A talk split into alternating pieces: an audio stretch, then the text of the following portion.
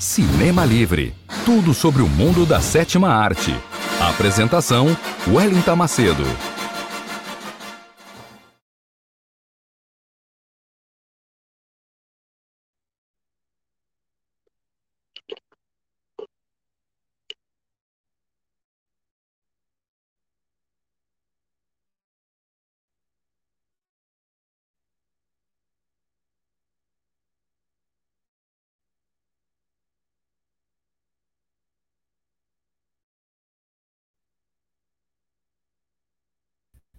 Buenas, buenas, buenas noches a todos os internautas e ouvintes da web rádio Censura Livre, a voz da classe trabalhadora. Boa noite a todos sobre o mundo da sétima arte até vocês. Bastidores, notícias, tudo sobre o mundo da sétima arte. Macedo, direto aqui. Buenas noches, buenas noches, ouvintes e internautas da web rádio Censura Livre, a voz da classe trabalhadora.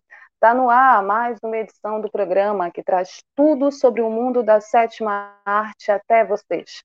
Bastidores, curiosidades, notícias, perfis dos astros e estrelas, tudo sobre o mundo da sétima arte, tudo sobre as grandes histórias dos grandes filmes que marcaram as nossas histórias e a história do mundo do cinema.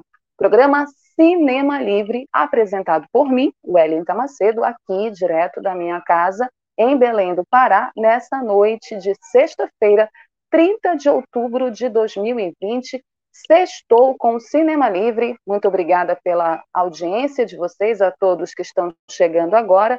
Sejam muito bem-vindos, muito bem-vindas. Então, se ajeitem aí, preparem a pipoca, que a gente vai começar e vamos começar com o nosso já tradicional quadro de notícias, o quadro curtas, com as últimas notícias do mundo de cinema, do mundo do cinema, do mundo da sétima arte até vocês. E vocês lembram, né? Vocês sabem os nossos, nossos contatos nas redes sociais. Antes de começar com o quadro, né? Deem like, não esqueçam de dar like, não esqueçam de deixar o comentário de vocês para eu ler e deixar uma pergunta sobre o tema da, da semana, que é cinema e eleições. Vamos falar sobre esse tema que tem tudo a ver com o momento político que nós estamos vivendo, certo? Então vamos começar com o nosso quadro de notícias curtas e as últimas do mundo do cinema. Para começar a nossa primeira notícia, para abrir o nosso quadro, Kakoff, Leon Kakoff e Rubens Eduardo Filho, ou Edivaldo Filho, recebem homenagem por seus serviços ao cinema, à sétima arte. Pois é, de acordo com o portal Terra, o cinema Petra Belas Artes anunciou ontem, dia 29, que, em homenagem a Leon Kakoff, que foi o fundador da Mostra Internacional de Cinema de São Paulo, e a Rubens Edval Filho, jornalista e crítico de cinema, vai renomear duas salas de exibição de filmes com os nomes desses é, dois grandes colaboradores da sétima arte. A troca das placas de identificação das salas 2 e 3 ocorrerá em uma cerimônia em 5 de novembro, às 19h30, que contará com a presença da família e amigos das personalidades, ou seja, do Leon Cacoff e do Rubens Edival Filho, que marcaram o setor e que contribuíram para a sétima arte para o cinema nacional, mas para a sétima arte também, o Leon sendo fundador dessa importante mostra do cinema de São Paulo, e o Rubens com suas críticas, que para mim e para muitas gerações foram super importantes e nos formaram também dentro do mundo do cinema. Então, merecidíssimas e justas homenagens a esses dois grandes colaboradores da sétima arte. Seguindo aqui o nosso quadro Curtas com as últimas do mundo do cinema, nossa segunda notícia é uma ótima notícia para nós que estamos em plena pandemia, ainda nas nossas casas, mais do que nunca agora, né? E ainda tentando ver como é que vai ficar essa coisa do retorno das salas de cinema. Infelizmente, está ainda acontecendo está é, tá acontecendo, na verdade, uma segunda onda, a pandemia não acabou, então, muitas salas de cinema não retornaram e nós, amantes, cinéfilos da sétima arte, nós estamos dentro de casa recorrendo aos streams. Então, essa notícia que eu vou dar agora é uma ótima notícia para quem curte stream, para quem está assistindo filmes online.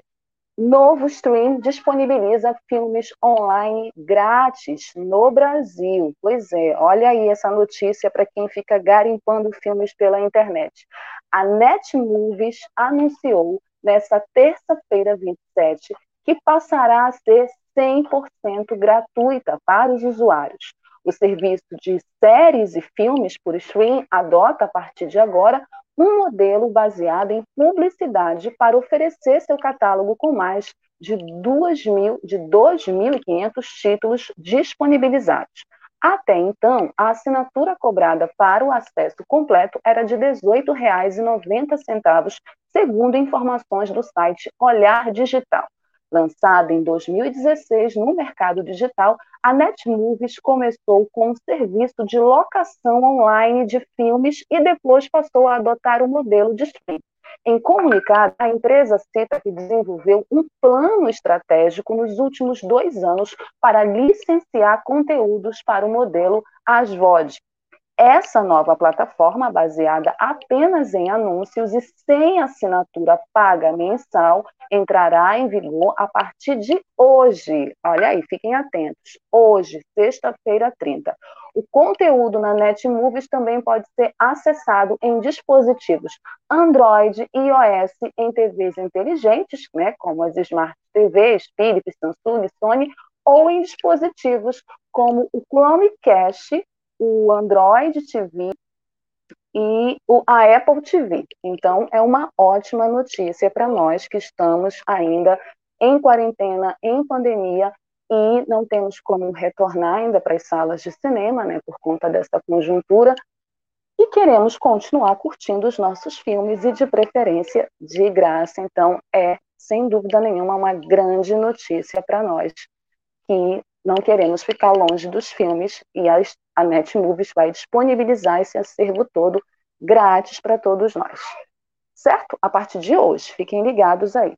Seguindo o nosso quadro curtas, as últimas da sétima arte, olha, uma ótima notícia também para os fãs como eu, do grande astro e saudoso do rock, David Bowie. Saiu, gente, o primeiro trailer da cinebiografia do cantor David Bowie a vida pessoal e brilhante carreira do cantor e ator David Bowie ganhou uma cinebiografia que já era esperada há muito tempo. O filme Stardust, estrelado por John Fine, que vai viver o músico no cinema, teve o seu primeiro trailer divulgado na quarta-feira passada, 28. O drama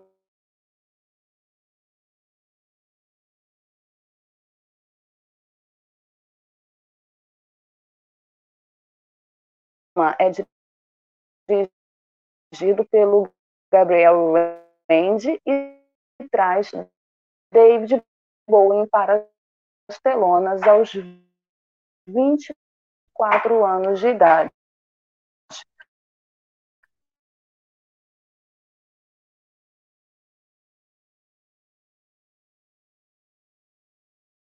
Para o papel principal, causou houve discussão nas redes sociais por conta da semelhança ou falta dela entre o ator e o cantor na vida real.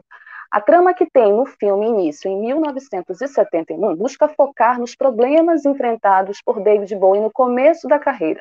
Com ênfase em seu jeito excêntrico, o filme também aborda sobre a sexualidade e a aceitação do público. Stardust chega aos cinemas ainda esse ano. Olha, guardem essa data na agenda de vocês. 25 de novembro, quando também será disponibilizado no vídeo on demand e serviços digitais. David Bowie faleceu em janeiro de 2016 após uma luta contra o câncer. Ótima notícia para nós fãs da música do David Bowie, fãs do David Bowie como ator e uma ótima notícia para quem quer assistir mais filmes inéditos esse ano pelos streams. Então, 25 de novembro é a data do lançamento desse filme. Seguindo o quadro curtas, mais uma notícia sobre Festival de Cinema começando. Aqui no Cinema Livre a gente gosta de noticiar festivais de cinema, principalmente nesse momento de pandemia, festivais virtuais e online que estão acontecendo por todo o Brasil e começou a 14ª edição da Mostra de Cinema de BH. Começou ontem, dia 29. Pois é, a Mostra de Cinema de Belo Horizonte e o 11º Brasil Cinemundi International Co-Production Meet, com programação gratuita e realizada em ambiente virtual. A mostra vai até 2 de novembro, ou seja, até segunda-feira. Isso, até o feriado de segunda-feira. E serão cinco dias, de ontem até dia 2, de intensas atividades. 54 filmes nacionais e internacionais em pré-estreias e mostras temáticas, 14 longas, 4 médias e 35 curtas, 20 debates, painéis e rodas de conversa, 3 masterclasses internacionais, 3 laboratórios de roteiro, uma oficina, um estudo de caso e mais de 200 encontros de coprodução. Informações, inscrições, se ainda for possível, links e acessos já podem ser feitos desde ontem no site www.cinebh.com.br, que é onde vai estar acontecendo o evento, certo? Eu vou depois dar uma espiada lá para ver se é possível ainda participar de alguma coisa e principalmente conferir essa amostra de 54 filmes nacionais porque sempre é bom a gente estar tá aqui exaltando e ressaltando a nossa produção nacional, certo? E nossa última notícia para encerrar o nosso quadro curtas dessa sexta-feira no Cinema Livre é uma notícia maravilhosa para quem assistiu Matrix, para quem está com muita expectativa sobre esse Matrix 4, que nós já anunciamos aqui que vai sair. Vai sair, gente, está saindo imagens de Matrix 4 e a última imagem que saiu foi do Keanu Reeves, que apareceu de cabeça raspada em novas fotos. Sim, Keanu Reeves raspou a cabeça para as filmagens da aguardada sequência de Matrix 4 em Berlim. Nas imagens anteriores, segundo o site Adoro Cinema, elas mostravam o Keanu ao lado da Karen Moss, que é a intérprete da Trinity, né, ainda de cabelos compridos e barba, provavelmente dentro da Matrix. A mudança agora, com a cabeça raspada, sugere que o Neo pode ter sido novamente desconectado da Matrix e acordado no mundo real. Ou trata-se de um flashback, afinal, todo mundo sabe que Reeves não aparenta ter envelhecido um dia sequer e tem até uma espécie de religião para cultuá-lo. Sim, tanto Keanu Reeves. Matrix 4 começou a ser filmado no início deste ano, mas teve que parar as gravações devido à pandemia do coronavírus. Naquela época, eles estavam filmando em São Francisco e supostamente estavam causando grandes explosões. Depois de um longo hiato, eles voltaram à produção no meio do ano em Berlim, com protocolos de saúde e segurança em vigor tudo por conta da pandemia. O filme foi adiado para o dia 1 de abril de 2022, ou seja, nós só teremos a possibilidade de assistir Matrix 4 em 2022. Até lá, esperamos que a vacina já tenha sido disponibilizada para todo mundo, independente das opiniões contrárias, e que a gente possa quem sabe retornar com segurança às salas de cinema e curtir Matrix 4 com toda a segurança, a saúde, tudo que esse filme merece pela importância que tem Matrix para uma geração e principalmente para o mundo do cinema, certo? Então, com essa notícia a gente encerra o quadro curtas, vamos para um rápido intervalo para nossa campanha da nossa web rádio Censura Livre e daqui a pouco a gente volta falando do filme da semana que é um filme bem especial. Já volto. Para manter o projeto da Web Rádio Censura Livre, buscamos apoio financeiro mensal ou doações regulares dos ouvintes, já que não temos anunciantes, não temos propagandas de empresa e não recebemos recursos de partidos e políticos. Seja um apoiador regular e ouça nosso agradecimento no ar durante a transmissão de nossos programas. Seu apoio é muito importante para nós e os apoiadores recebem prestação de contas mensal. Temos uma vaquinha virtual permanente.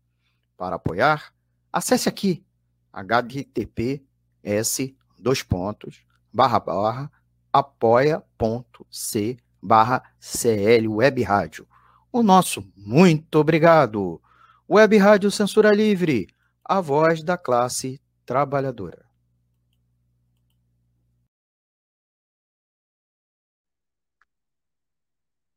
É isso, não esqueçam de apoiar a nossa web rádio Censura Livre, que é uma web rádio que, que tem uma independência financeira, né, e que, e que existe por conta da colaboração dos profissionais que trabalham na web rádio, mas também dos nossos ouvintes internautas. Então, essa campanha que a gente lança toda todo o intervalo da programação, ela é super importante, super importante contar com o apoio de vocês.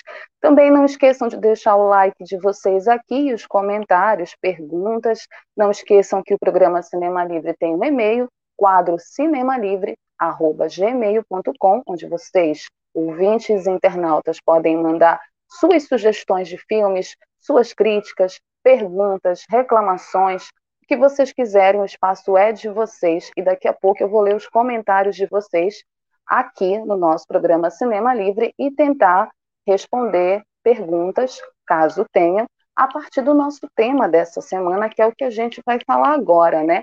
O tema dessa semana do programa Cinema Livre é cinema e eleições, e esse tema é um tema que tem tudo a ver com o momento atual e político internacional que nós estamos vivendo tanto aqui no Brasil, por conta das eleições municipais, né, que vão acontecer no próximo dia 15 de novembro, as eleições do primeiro turno para prefeitos e para vereadores, como internacionalmente com a eleição que vai acontecer semana que vem no principal país do mundo, o país que manda no mundo, o principal país do capitalismo, né, da sociedade capitalista que nós vivemos, os Estados Unidos, uma eleição que está né, sendo o centro das atenções de todo mundo, todo mundo está com os olhos voltados para os Estados Unidos, né, essa disputa entre Donald Trump e Joe Biden, não só é, por essa disputa de querer saber quem vai ser o próximo presidente da nação mais poderosa do planeta, mas também por tudo que o resultado dessas eleições vai implicar nas nossas vidas, na vida de nós brasileiros aqui, né, na América do Sul e no resto do mundo, dentro dessa conjuntura de pandemia trágica, de crise econômica, político, social e também uma conjuntura de explosões raciais por conta da violência policial que lá nos Estados Unidos não deixa, não cessa, né? Porque a pandemia ela existe, mas infelizmente é, para negros e negras e para os setores oprimidos historicamente da sociedade capitalista, essa pandemia ela veio com muito mais violência e dureza, porque negros e negras continuam sendo violados em seus direitos, assassinados, mulheres aumentaram o, o, os casos de violência doméstica, de feminicídio, LGBTs também. Enfim, infelizmente, a pandemia atingiu principalmente os trabalhadores e os setores oprimidos da classe trabalhadora. É, essa semana nós tivemos mais um caso de violência policial contra um negro, né, Wallace é, Júnior, é, que foi assassinado por um policial lá nos Estados Unidos, na Filadélfia. Então, toda essa conjuntura política, né, tensa, que tem a ver principalmente com esse resultado eleitoral que vai sair na semana que vem, ela também serve de mote para o cinema, né? Filmes sobre eleições já há muito tempo são lançados na tela grande e a gente vai falar hoje de um filme que não é dos Estados Unidos, mas é de um país vizinho dos Estados Unidos, México, México. O filme mexicano é o filme dessa semana no programa Cinema Livre. Eu estou super feliz de falar desse filme. Primeiro, porque eu adoro o México. Segundo, eu adoro o cinema mexicano. E terceiro, esse filme é muito bacana para gente fazer essa discussão sobre cinema e eleições. O filme é La Dictadura Perfecta, ou em bom português, A Ditadura Perfeita. La, Dicta, La Dictadura Perfeita, né, é um filme mexicano de 2014 do gênero comédia e sátira política. Ele foi dirigido e produzido pelo Luiz Estrada, que é um dos grandes diretores do cinema mexicano, com a colaboração do Jaime Sampietro. É protagonizado pelo Damian Analcassar, que é um grande ator mexicano, veterano, adoro Damian, recomendo que vocês assistam outros trabalhos do Damian no cinema mexicano e séries também que o Damian faz, tem série na Netflix, tem uma série dele chamada El Dandy, que passava no passado na TNT, e tem também na NetNow, se vocês tiverem curiosidade de assistir. Além do Damian Analcazar no elenco, estão Joaquim Cóssio, Alfonso Herrera, que aqui no Brasil é o Miguel Arango do Rebelde RBD. Alfonso Herrera se tornou um grande ator também, né? se revela um grande ator do cinema mexicano. Nesse filme ele faz um papel muito importante. É, Dagoberto Gama, Maria Rojo e Salvador Sanches nos papéis principais. O filme foi filmado em Durango, no México, e no estúdio Churubusco, ubicados em Coyacán, Distrito Federal. Foi o segundo filme de maior bilheteria mexicana em 2014, ultrapassando a marca de 4 milhões de espectadores, ou seja, o filme fez muito sucesso lá no México. Depois de mais de uma das frequentes gafes cometidas pelo presidente da República, o MXTV, que é o nome da emissora fictícia do filme, que é o maior conglomerado de comunicação do México, tem que ajudar o seu aliado político antes que a polêmica gere uma crise na sua imagem.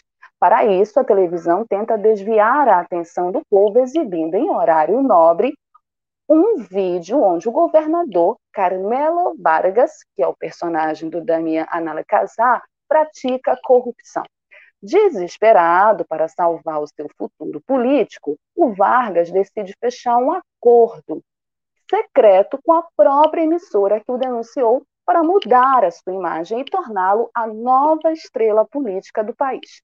E aí são encarregados para essa missão de, de fazer essa farsa, de montar essa farsa e criar essa nova imagem do Carmelo, o Carlos Rojo, que é o personagem do Alfonso Pereira, que é um ambicioso produtor de televisão, e o Ricardo Dias, o personagem do Osvaldo, Osvaldo Benavides, um ator que eu desconhecia, mas também que está muito bem no filme, que é o principal repórter da emissora. Pois bem, e aí começa toda uma trama para lançar esse possível candidato à presidência a qualquer custo. Só que a situação acaba fugindo do controle. Bom, eu falei um pouco sobre a sinopse do filme. Esse filme ele está disponível na Netflix. Ele não é um filme conhecido aqui no Brasil. Ele chegou a passar em algumas capitais, mas vocês sabem que a distribuição de filmes latinos, principalmente de filmes de países como México, países é, que compõem a América Central, países é, como Cuba, muito difícil chegar a esses filmes aqui no Brasil e ter uma distribuição nacional. Então, por exemplo, aqui em Belém, La Ditadura Perfeita não foi exibido, e é muito difícil também achar esses filmes na internet, mas ele, felizmente, está na Netflix para quem depois quiser assistir. É um filme de 2014, como eu falei, do Luiz Estrada, que é um dos grandes nomes do cinema mexicano, e ele fez esse filme baseado em fatos reais, inspirado em histórias reais, histórias que poderiam acontecer em qualquer país sul-americano, em qualquer país periférico do continente americano colonizado, é, tanto pelos europeus quanto pelos americanos, e que tem essa relação com a política envolvendo corrupção, envolvendo fake news, envolvendo criação de imagens e de novos políticos e de uma cara nova para uma velha política. É disso que La Ditadura Perfeita fala. Essa trama que envolve o personagem do Carmelo Vargas, que é o personagem do Damiano Alcaçar, na verdade, ela só surge para encobrir uma trama maior. E qual é essa trama? É uma trama que envolve o presidente da República do México, né? Que começa o filme dando é, é, numa, está numa reunião com um enviado do governo Barack Obama.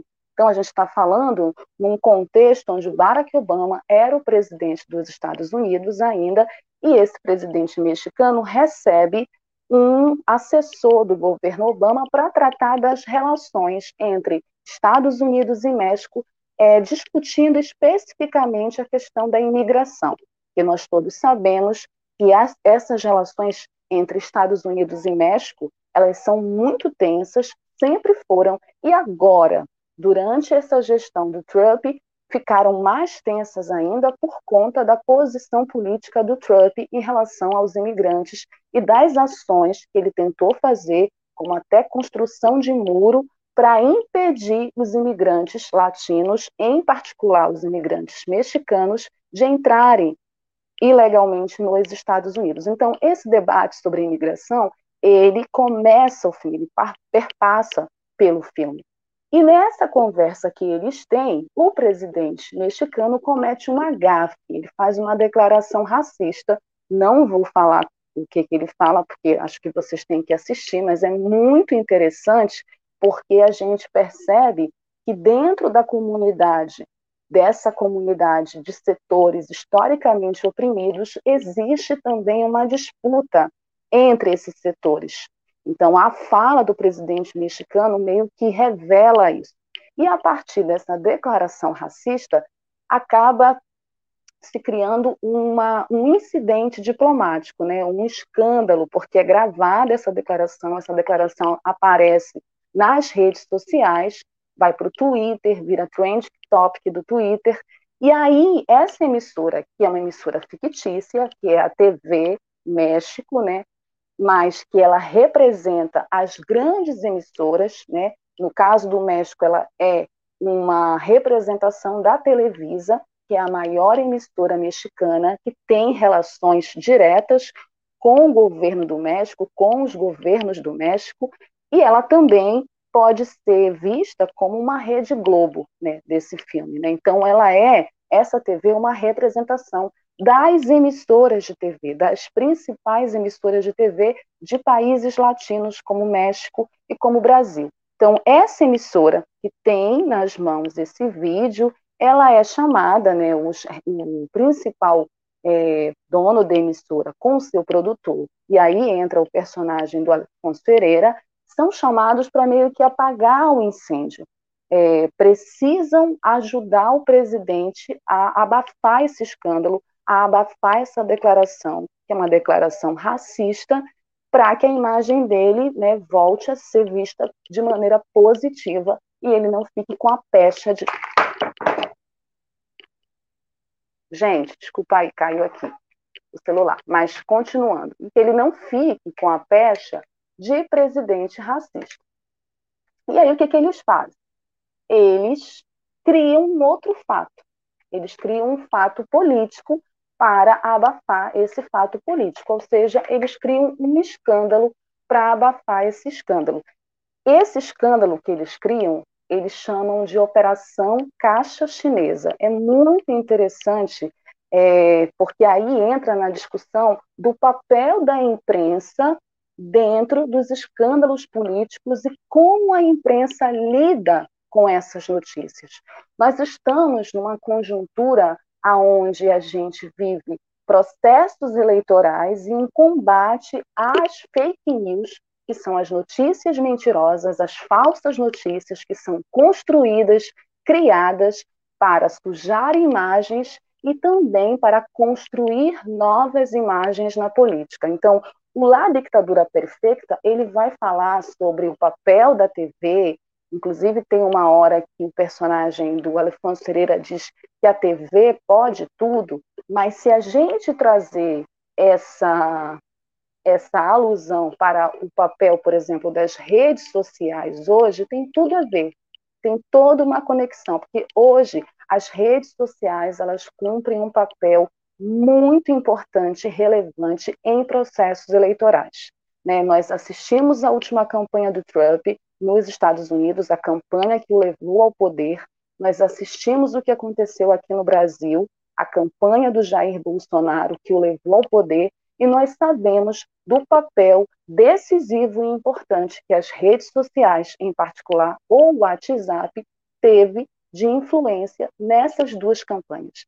Então, lá ditadura perfeita, a ditadura perfeita é uma alusão ao poder da comunicação, ao poder da mídia em processos eleitorais, em processos de eleições. É isso que o filme discute. E aí o filme, que tem duas horas e pouca, assim, um filme mais longo, poderia ser mais curto, é, ele vai criando uma trama que começa com essa tentativa de salvar a imagem do presidente da República por conta de uma declaração racista que ele deu, mas que depois vai entrando numa trama muito mais complicada e profunda, onde a gente consegue perceber as relações promíscuas que existem entre essa emissora, a TV México, e o governador do estado, que é o personagem Carmelo Vargas, que é vivido brilhantemente pelo Damian Analicassar, que é, como eu falei, um grande ator mexicano, veterano do cinema, do teatro e das séries e novelas do México. E aí a gente vai fazendo vários paralelos com os políticos daqui do Brasil. A gente vai fazendo e criando várias e estabelecendo várias ligações, né, com a corrupção, com a mentira, com o sensacionalismo da imprensa, né? Acontece um fato do sequestro de duas meninas, meninas gêmeas, e aí a gente percebe todo o circo que é montado e armado para esse sequestro ser um fato político que vai ajudar a campanha do governador que quer, na verdade, galgar um posto maior de ser o presidente do México. Então, a ditadura perfeita que é esse nome alusório à democracia burguesa, inclusive, às eleições burguesas, a esse processo que nós muitas vezes acreditamos que seja um processo democrático, mas o que de fato é democrático quando você está sendo induzido a fazer algo que você não tem consciência? É democrático? É de fato o que você quer fazer ou é o que os outros querem que você faça? o voto ele é de fato seu? Você está exercendo de fato um direito ao votar?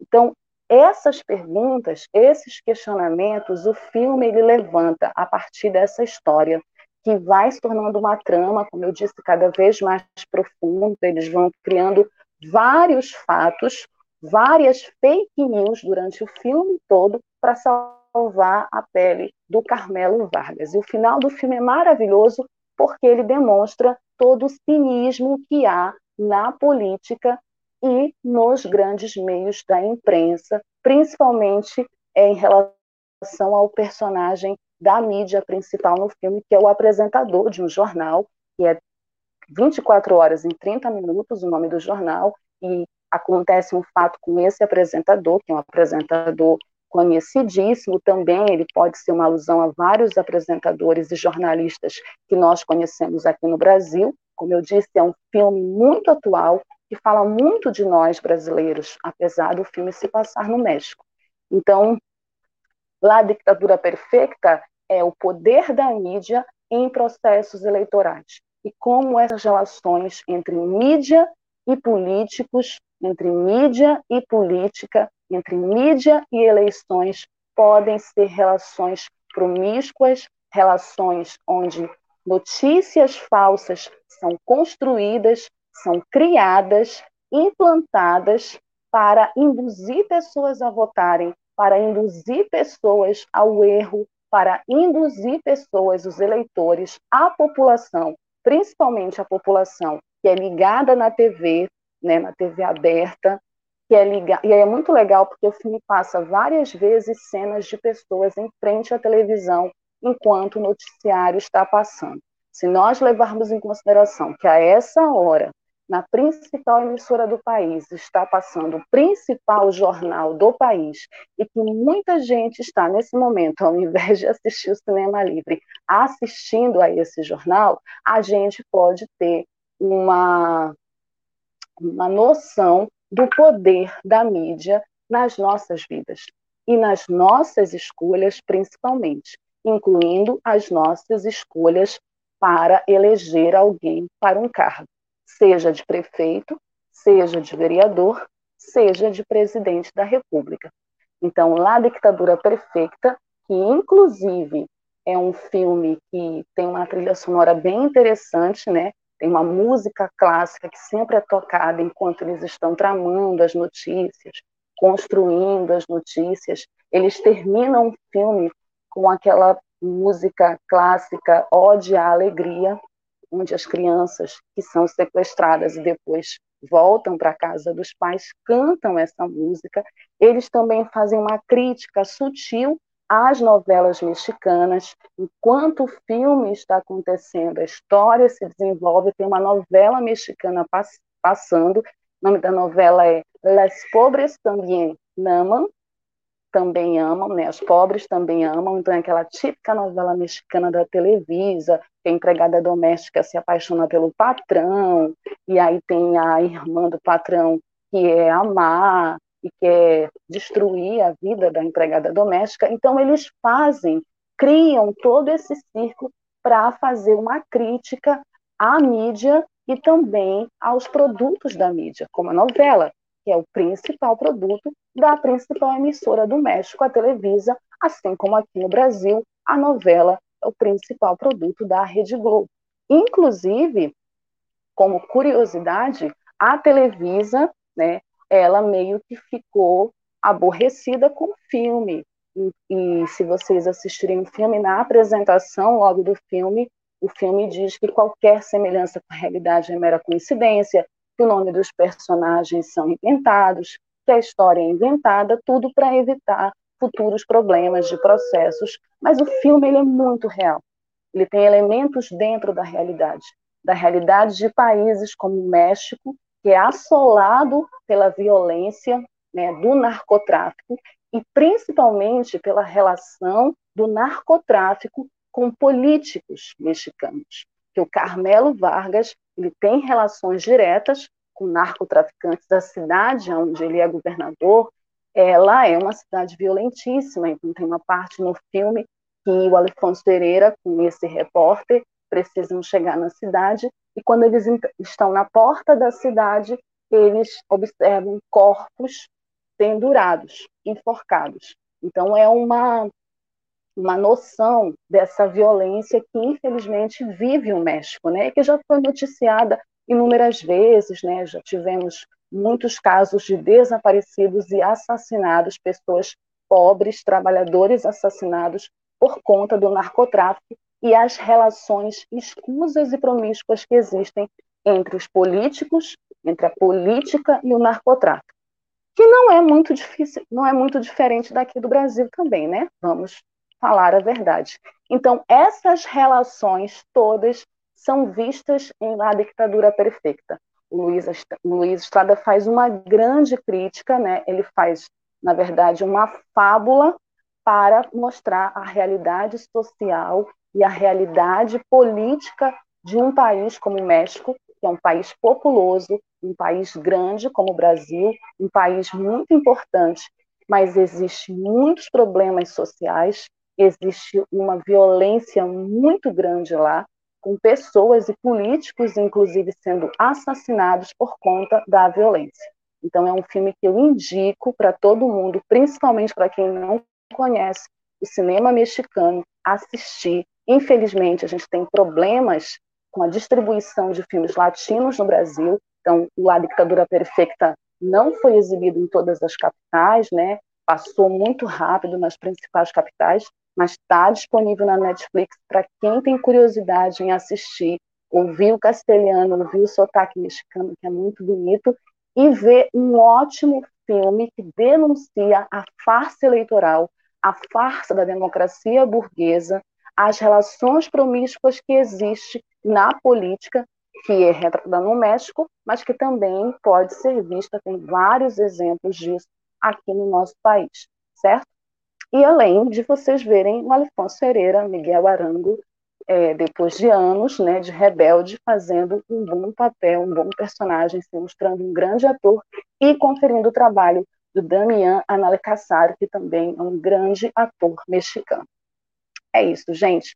Vamos para um rápido intervalo da campanha, também da Web Rádio, e eu volto para ler os comentários e as perguntas de vocês. Sintonize a programação da Web Rádio Censura Livre pelo site www.clwebradio.com ou pelos aplicativos de rádio online para celular e tablet e também em Smart TV. Ouça ao vivo, mas também a exibição em horários alternativos, reprise e reapresentações. Acompanhe também a live ao vivo na página da Web Rádio Censura Livre, no Facebook ou pelo canal do YouTube. Não deixe de dar seu like e compartilhar com os amigos nas redes sociais. Assista ainda no Facebook e no YouTube as edições anteriores.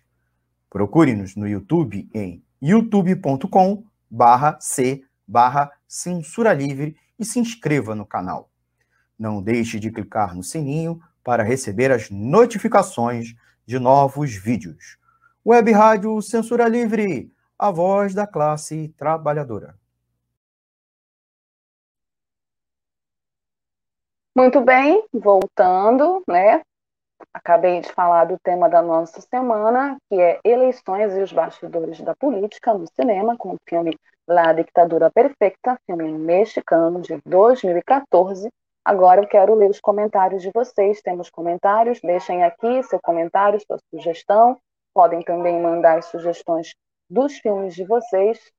O Almir César Filho já foi fazendo. Nossa, Almir, espero que não. Trump vence? Eu espero que não.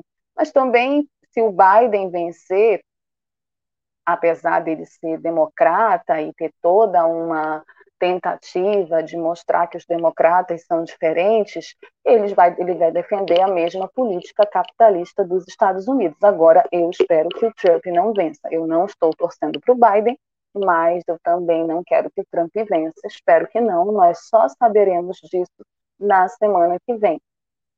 É, e aí a gente tem que acompanhar essa, esses bastidores da, das eleições, né? Porque os debates estão cada vez mais acirrados e muita gente está sendo o voto lá nos Estados Unidos não é um voto obrigatório, mas muita gente está indo votar, está votando com antecipação, lembrando que o processo eleitoral lá nos Estados Unidos é diferente do processo daqui.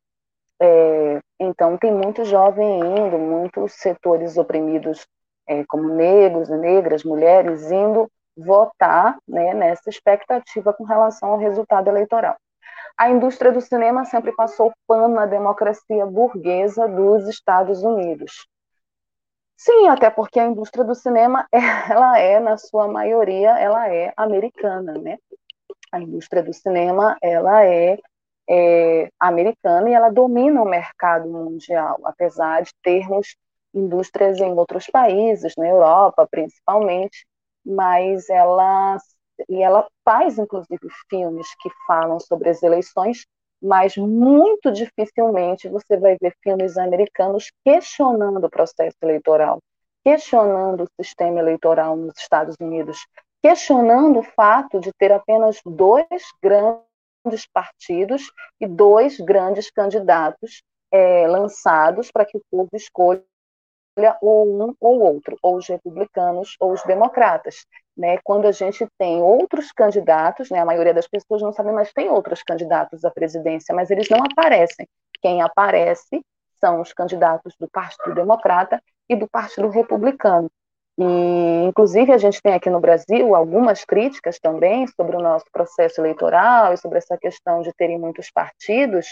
É, e muita gente também se orgulha de achar que a democracia brasileira é uma democracia que permite, que tenha muitos partidos. Eu acho que nenhuma coisa nem outra, né?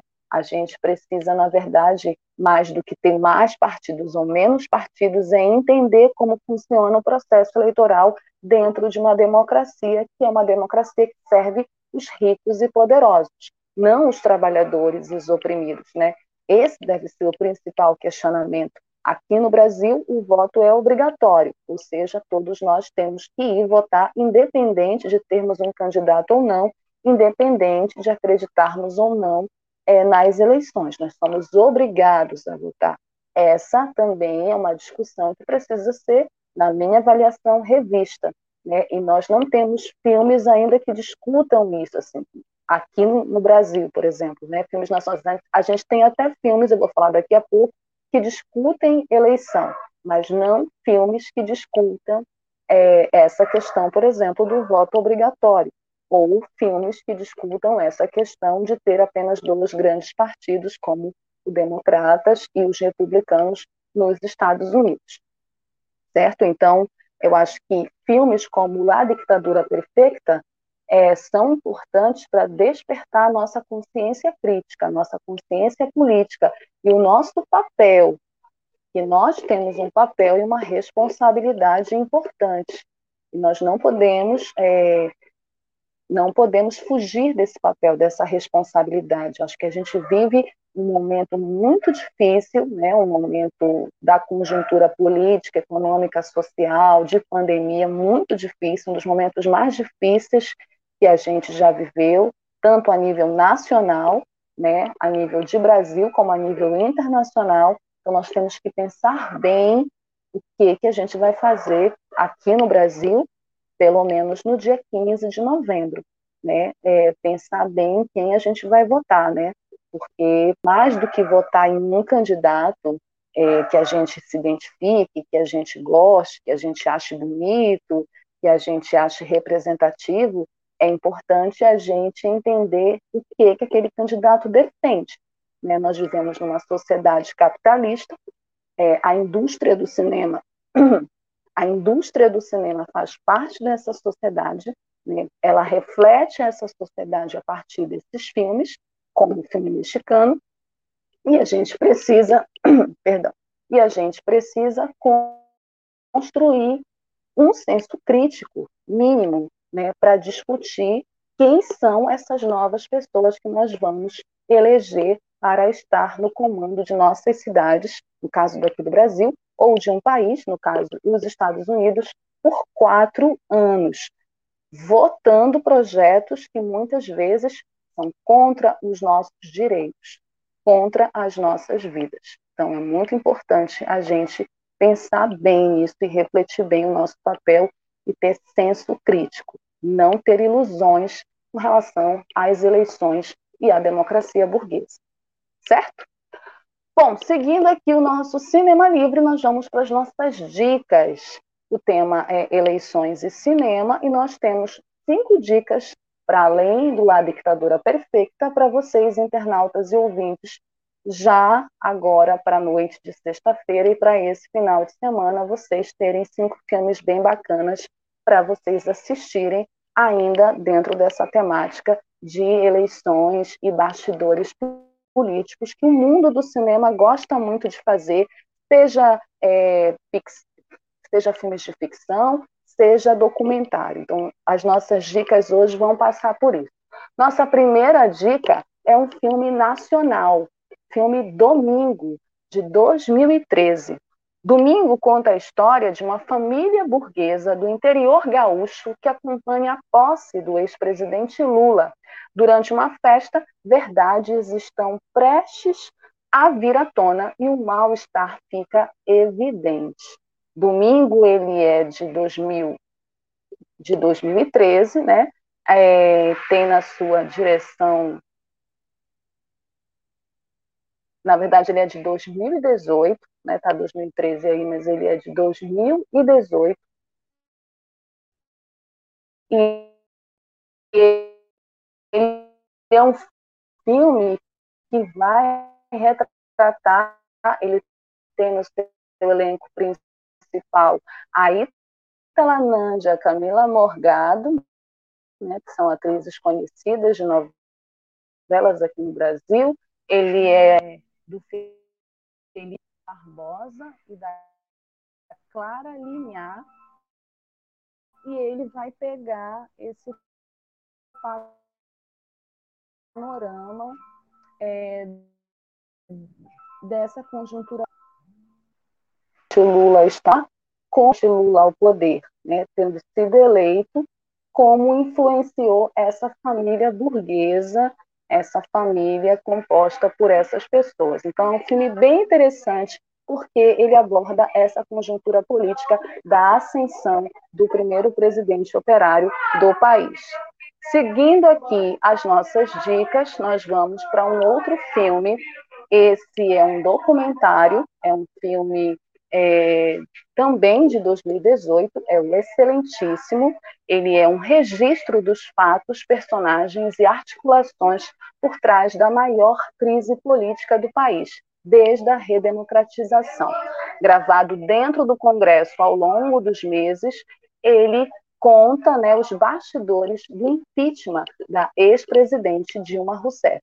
É um outro filme também que cobre um outro momento importante da conjuntura política, também tem a ver com a ascensão do, do PT ao poder, né? O primeiro filme, Domingo, é um filme de ficção, aborda o presidente Lula no poder e todas as consequências disso na vida daquela família burguesa. Já o Excelentíssimo, ele é um documentário, né? Então ele vai abordar, ele vai gravar esses momentos que são momentos cruciais desse período de crise que o país viveu quando começou a se discutir o processo de impeachment da primeira mulher como presidente do Brasil, a Dilma Rousseff, do, do PT.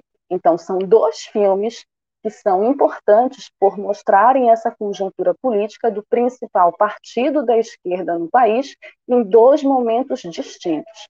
O domingo, com a ascensão do Lula no poder, e o excelentíssimo um documentário mostrando a queda da primeira mulher como presidente, registrando esses bastidores que levaram ao impeachment da Dilma Rousseff.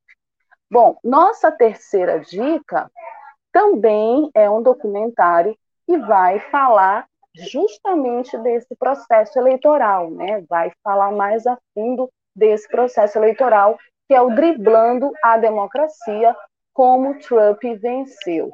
O Almir fez uma pergunta agora se o Trump vence, mas esse documentário ele vai mostrar quando ele venceu a primeira vez.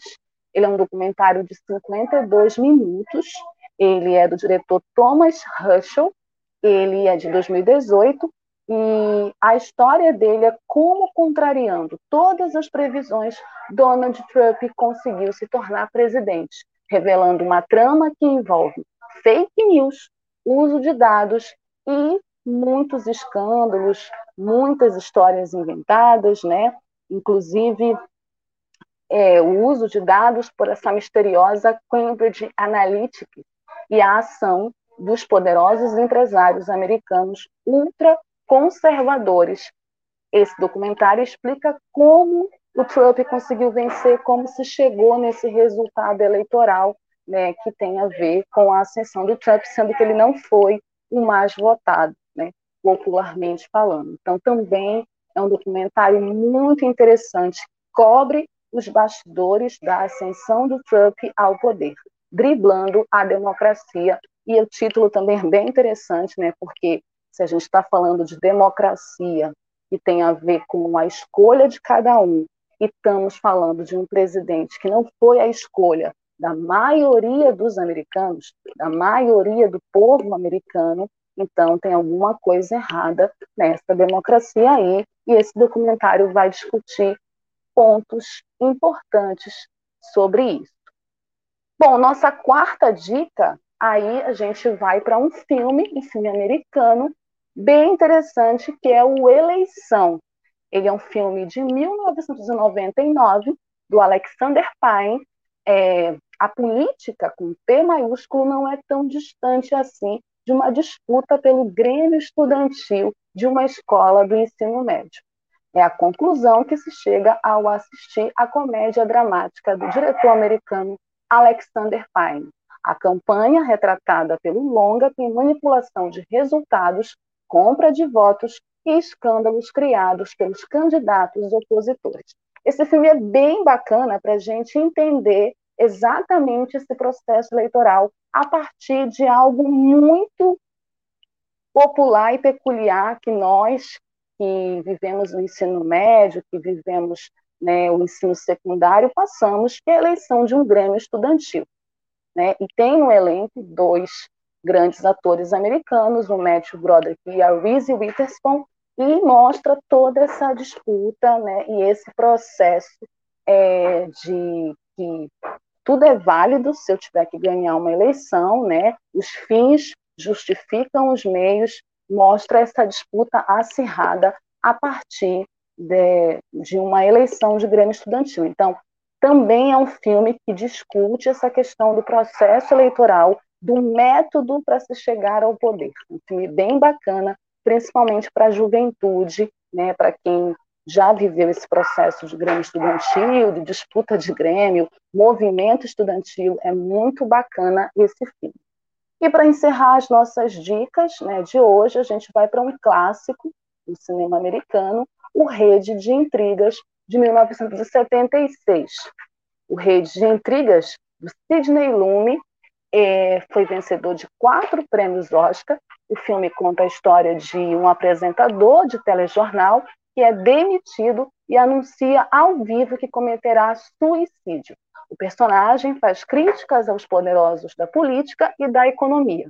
A audiência do programa sobe e ele passa a ser encarado pela população como uma espécie de profeta.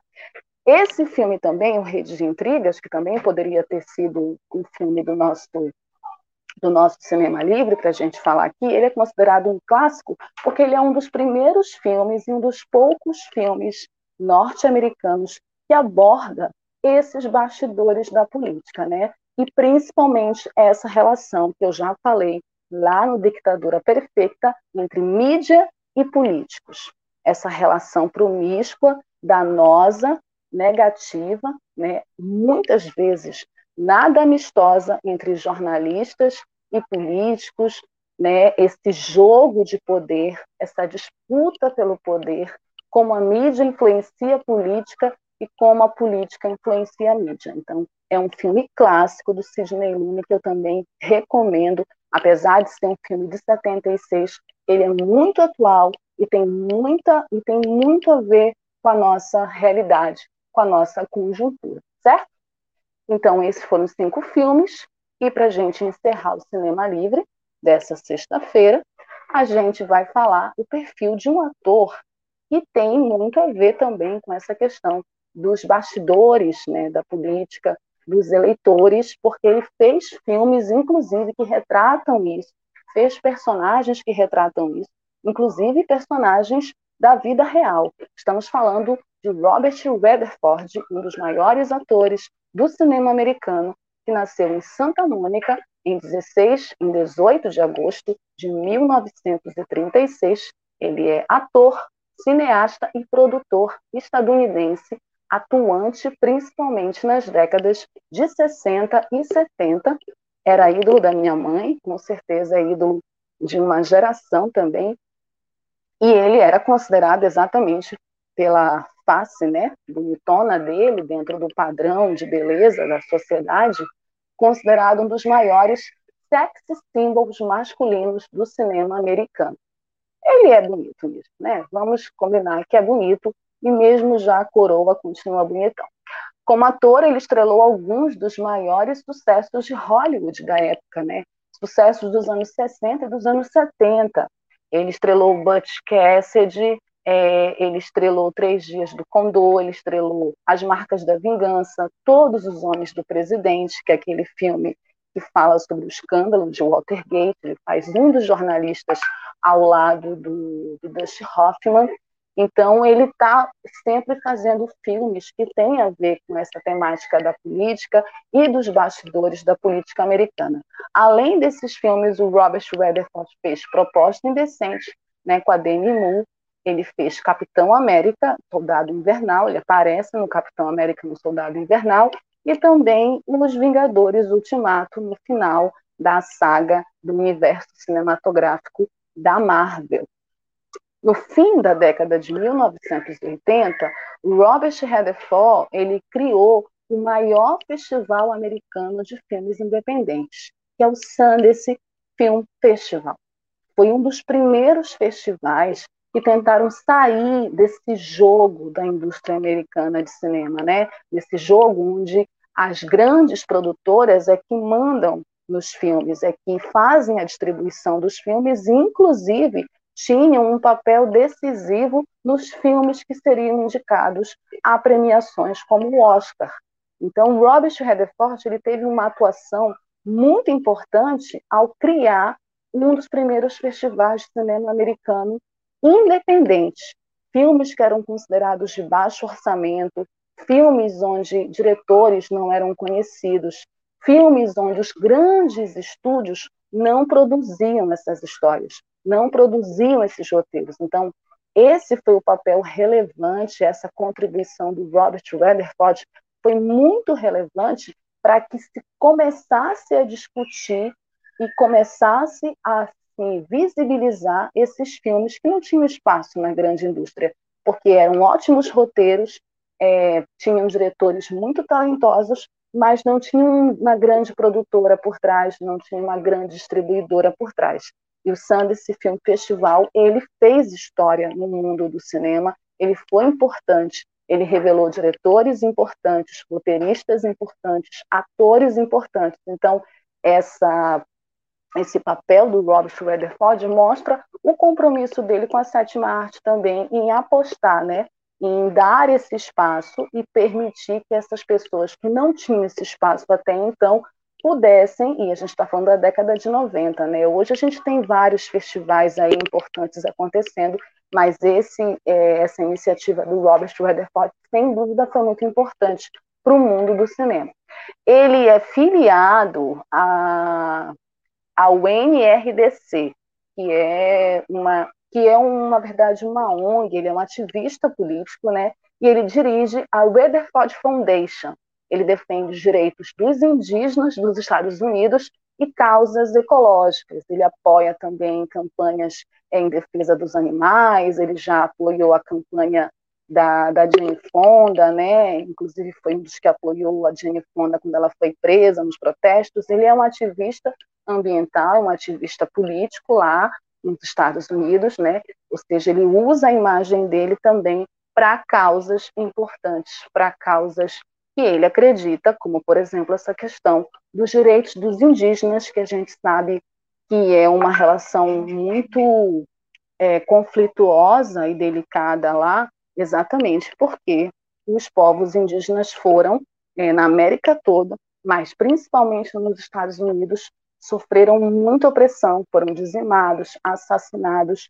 Então, eles são uma minoria nos Estados Unidos e o Weatherford usa a sua imagem, né, o seu poder de imagem, né, o seu poder como ator para defender causas ligadas aos grupos, a esses grupos de indígenas americanos.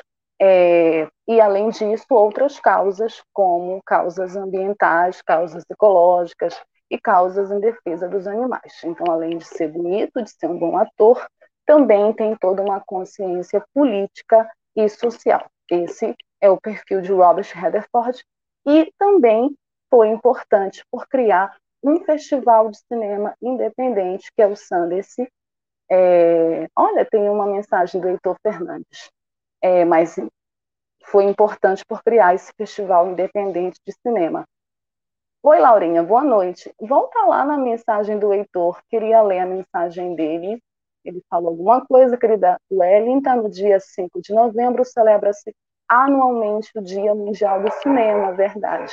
Na véspera, dia 4, às 19 horas, no programa Aulas com Filatelia, vocês já assistiram, esse programa é massa, do Heitor Fernandes. Vou apresentar várias emissões filatélicas que retratam a sétima arte. Que legal, eu vou assistir, Heitor voltadas para o cinema brasileiro. Gostaria muito de contar com sua participação. Já estou aceitando, aceitei já o convite, vai ser massa. Aulas com Filatelia, é um programa maravilhoso do Heitor Fernandes aqui na Web Rádio Censura Livre, e ele dá uma aula de história a partir dos selos, né, da história dos selos, então vai ser muito legal participar desse programa, Heitor, contigo, para também ver um pouco da história do cinema a partir desses selos. Pô, já topei, vai ser bacana, hein? Marquem aí na agenda de vocês, 4 de novembro a gente vai divulgar. Bom, gente, a gente está chegando ao final do programa Cinema Livre. Queria agradecer muitíssimo a participação de todos, os comentários, as mensagens, os boas noites. Agradecer mesmo quem ficou só assistindo e não mandou comentário, obrigada, né, quem teve paciência, desculpa aí os problemas técnicos.